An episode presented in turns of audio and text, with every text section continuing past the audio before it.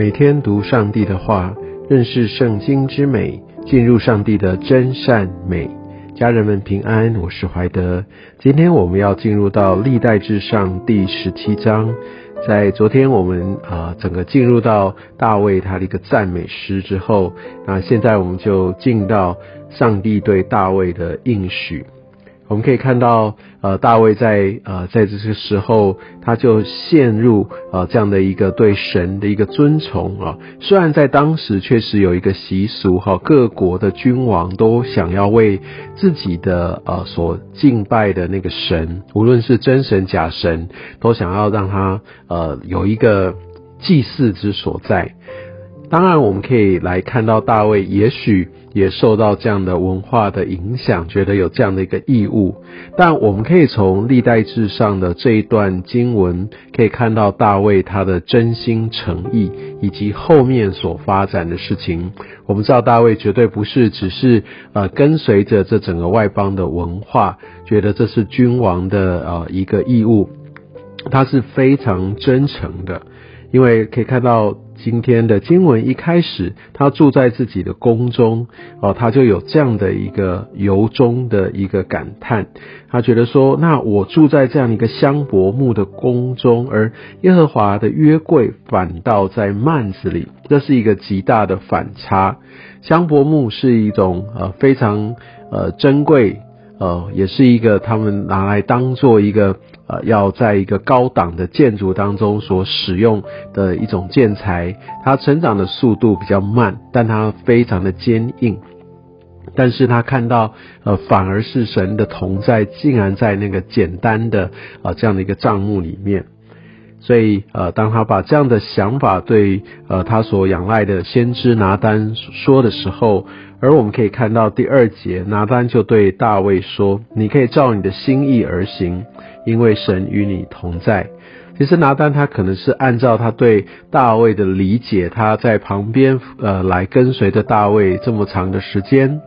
那大卫他呃是这样的敬畏神，所以他直觉觉得这真是一个好事。那圣经并没有记载他有先来寻求神的心意。那我们也可以知道，这绝对也不是神的心意。他的回答，因为我们从后面和后来神来阻止、来告诉拿丹他真实的心意的时候，就知道拿丹算是一个先知，但他并没有凡事都来寻求神的心意。我想这也给我们一些的提醒。很多时候，我们也许拥有一些属灵的恩赐，我们也使用的非常的纯熟，过往也有很好的经验，所以在呃当有需要的时候，也许我们就很直觉的就用过往的一些的看法就去做判断。但这边却提醒我们，我们真的需要把这凡事都带到上帝的面前，以免我们误判。但我们也感谢神，他在这边他的怜悯，他也告诉拿丹，其实他的心意是如何。在这一段呃，他所要呃告诉大卫的话里面，上帝清楚的告诉他，第一个在第七节，他说大卫他是被神所呼召而来的，然后呢，大卫他是被上帝所立的，而且他所立的这个军事。我民以色列的君，所以从这边来告诉大卫，他被托付的是上帝的子民，不是他自己的。显然，呃，上帝要大卫知道，他最在意的是大卫要知道他自己的身份，他所被托付的职分，并不是在于上帝他想要为自己有一个用人所造的一个华丽的一个住处，那不是上帝他所在意的事情。然后他也告诉大卫一个呃，真的充满盼望的应许，就像第八节所说的，无论往哪里去，我常与你同在。而且呢，他可以看到他对他们的一个使命是要带领他的子民，就像第九节所说，使他们住自己的地方，不再迁移。因为坦白说，在呃以色列人被呃这个整个大卫呃来在治理之下，他们终于可以安定下来。在那之前，无论特别在世事的时代，他们虽然进入到应许之地，但他们常常受到这些外族的侵扰。乃至于他们常常需要来做一些的调整挪移，而我们可以看到，在呃第十节特别也讲到，他跟之前世事的一个很大的不同。那大卫他要领受上帝给他的祝福，这样的一个应许是让上帝要亲自来制服、来敌对以色列民的一切仇敌。事实上，我们在后面的经文也确实看到，上帝按着他的应许完全的成就。但这边我想要特别提的是，在这样的一个应许当中。那常常常用一个也是让我们觉得很不可思议的方式，就像在圣经里面，我们知道摩西他跟上帝的关系是何等的亲近，他领受了何等重要的使命，把呃上帝的百姓从埃及救出来，前往应许之地，但摩西却没有办法进入到应许之地。我们可以知道，呃，大卫他是多么心细的要为上帝来建造圣殿，但上帝并没有来让大卫建造了圣殿，反而是把这样的一个重要的使命托付来有一个传承，就像摩西传给约书亚，而大卫传给所罗门，让他们在他们的后裔的手下，哦，能够来完成上帝的一个应许。我相信很多时候，当一般人哦来知道他没有办法在他手中或者他有生之年看见上帝所托付他的成就，应该会非常的泄气。但我们可以看到摩西是何等的忠心，他走完他在世的路程，然后把这些摩西五经完整的写下来。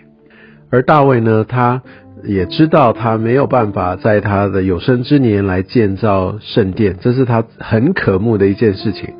但是呢，即使如此，他还是尽心竭力的把这一切建造圣殿所需要的材料，哦，他都保存下来，预备好，要让他的孩子接续他王位的人，可以来为上帝建造圣殿，就像上帝所告诉他的。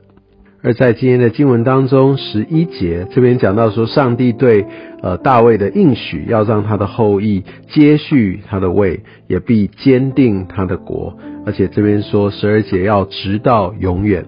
所以我们可以看到这样的一个应许分成两个部分。第一个部分是讲到呃一个人的部分，这个传承，上帝要坚立啊他的后裔在他的王位上。这个应许是一个有条件的应许。是以人的顺服为前提，而在这一点，我们当然知道，走过这个历史，人他先毁约，后面的这些的君王有离开上帝之道的，所以他没有办法得着，更不用说永远。但另一方面，这其实也是一个无条件的应许，因为上帝他所应许的必然成就。他怎么成就呢？上帝用他的独生子从大卫的血脉道成肉身而出，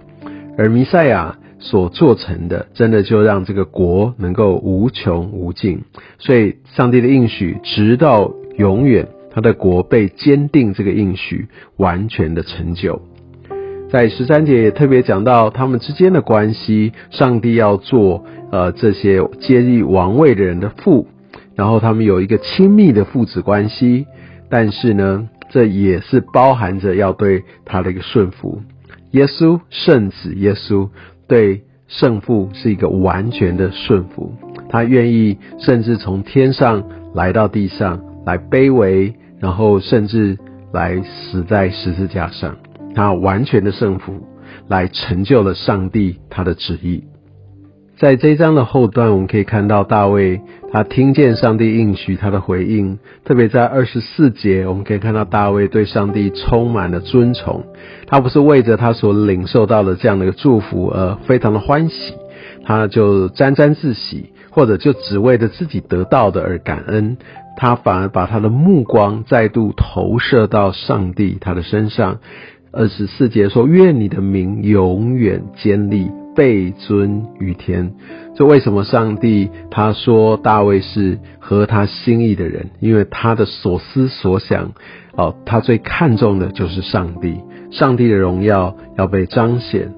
很多时候，嗯，我们会想要让上帝来成就我的事情，听我的祷告。但我们可以看到大卫，他自称为仆人，他真的所思所念都为着他的主。真的求神也提醒我们，让我们知道，当然没有错，上帝他垂听我们的祷告，我们有需要向上帝求，但我们最终那个最大的渴慕，是不是可以在上帝他的旨意成就之上呢？愿上帝也使用这个大卫之约跟大卫回应的祷告，来光照你我的生命。愿上帝祝福你。